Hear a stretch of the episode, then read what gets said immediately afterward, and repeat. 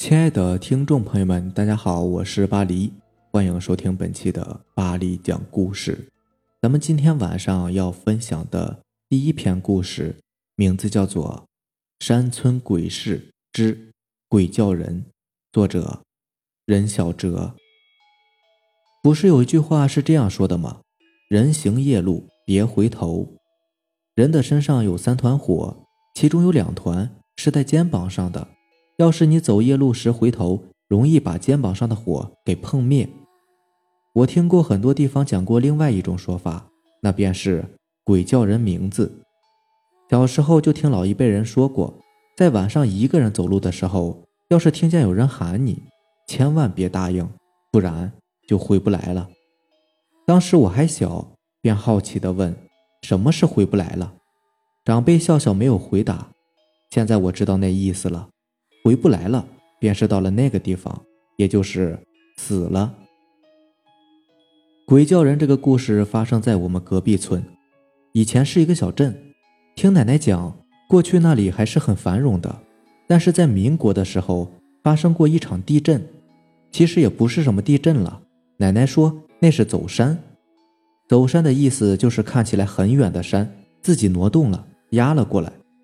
那次走山就活了两个人。其余的全都被压在了山下，直到现在还有人在走夜路的时候能够听见山下传来的哭喊声。奶奶说，她年轻的时候就亲耳听过一回。那时候奶奶才十八岁，我们这里有一个习俗，大年三十的时候会把祖先接到家里来，也就是死了的人。接人的过程就是等到半夜十二点左右，走到祖先的坟前。点上一盏灯，然后就往自己家走。点灯的意思是怕他们找不着路，跑到别人家去。奶奶有一次好奇，就跟着家里的长辈一起去接祖先了。同行的呢，还有几个堂姐堂妹的。由于接祖先要路过那个小镇，所以大家心里难免都有些惊慌。不过好在人比较多。可是到了山脚以后，奶奶却听见了很多人的哭喊声。那声音喊得撕心裂肺，奶奶就害怕了，问其他姐妹有没有听见。其他姐妹都说没有，还笑话奶奶大惊小怪，是个胆小鬼。奶奶提心吊胆的过了那个山以后，便再也没有听到哭声了。后来接祖先往家里赶的时候，也没有遇到那样的事。奶奶心想，也许是祖先保佑吧。回到家以后，奶奶决定。送祖先走的时候，自己要跟着一起去。接回来的祖先到了大年初三，就会把他们给送回去，一样是点灯笼，一样的步骤，只是一来一回罢了。到了年初三，送完祖先回来的路上，奶奶突然听见有人喊她，当时她觉得好奇怪，这个声音听起来好像很熟悉嘛。她刚要答应，奶奶的嘴就被同行的长辈给捂住了。那名长辈是奶奶的大舅，大舅惊慌地带着奶奶一路往村里奔跑，奶奶也不知道怎么回事，只是跟着一起跑。跑了没多久之后，奶奶又听见有人在叫她，奶奶情不自禁地想要答应，可是嘴巴被大舅捂得严严实实的。那个声音喊了一阵，然后就不喊了。随即，奶奶觉得身体一凉，便昏了过去。等她醒来的时候，发现自己已经回到了村子里，周围全都是自己的亲戚，其中还有一个村里的大仙。奶奶很奇怪，这个大仙成天待在庙里，今天怎么跑到自个儿家里来了？后来大舅告诉奶奶，当晚奶奶差点没命，那个叫奶奶名字的人在去年就已经死了，是同村的一个女的，也是在送祖先的时候答应了鬼的叫声，所以。魂魄被勾走了，奶奶听了以后连连啧舌，怪不得那个声音听起来那么熟悉呢，原来是去年自个儿村里死掉的女的，按辈分来说，奶奶还得管她叫一声姑呢。后来奶奶每一年去送祖先的时候，不管是遇到谁在叫她，她都会看清来人之后才答应。下面这个故事名字叫做《半夜鬼谈》。作者：变态王子。这事儿呢，就发生在前两天。我因为暂时没有了工作，所以特别的无聊。白天睡觉，晚上呢就一个人去网吧通宵。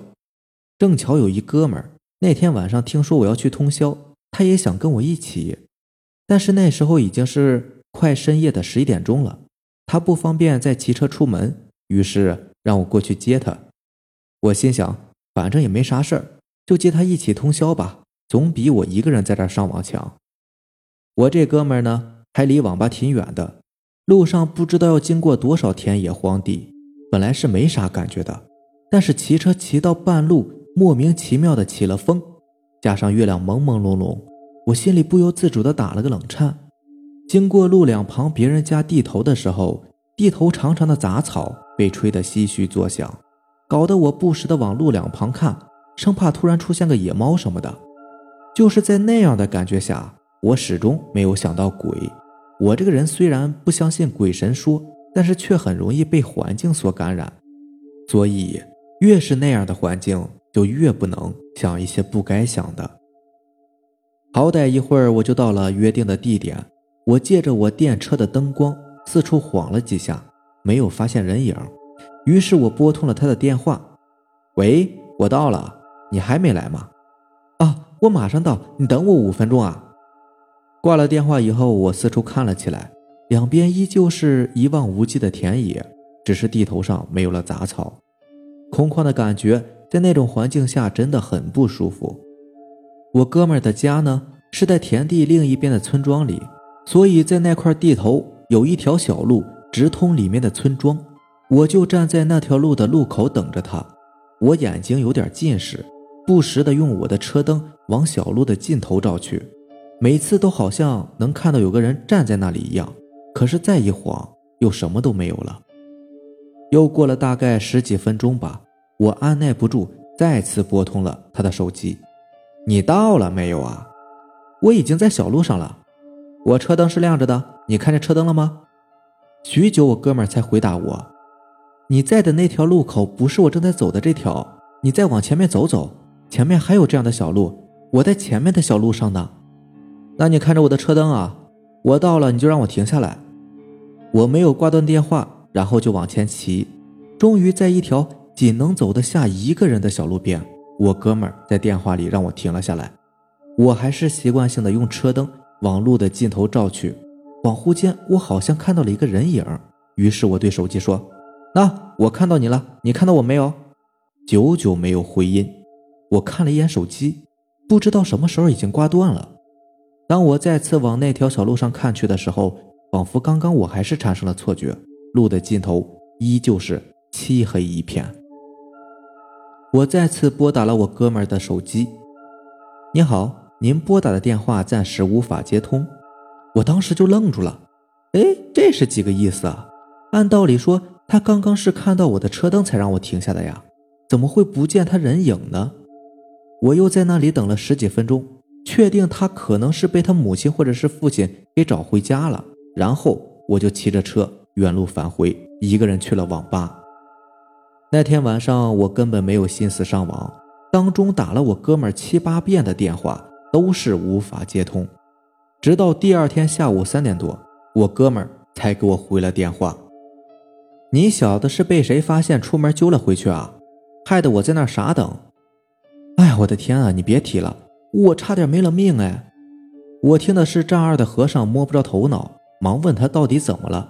我哥们儿开始悠悠地说道：“那我说了，你别害怕。啊昨晚那会儿，你说让我看着你的车灯，然后让你在我走的路口停下来，我就看见我前面不远的地方有一个光亮。我心想，这都快半夜了，只有你一个人吧，我就让你往前走一点。然后我看到车灯正好走到我站的路口。”我就在电话里说停，那个车也停下了。我就说你骑车顺着这条小路进来，我就在不远处。那车灯也开始转向我的方向骑进来了。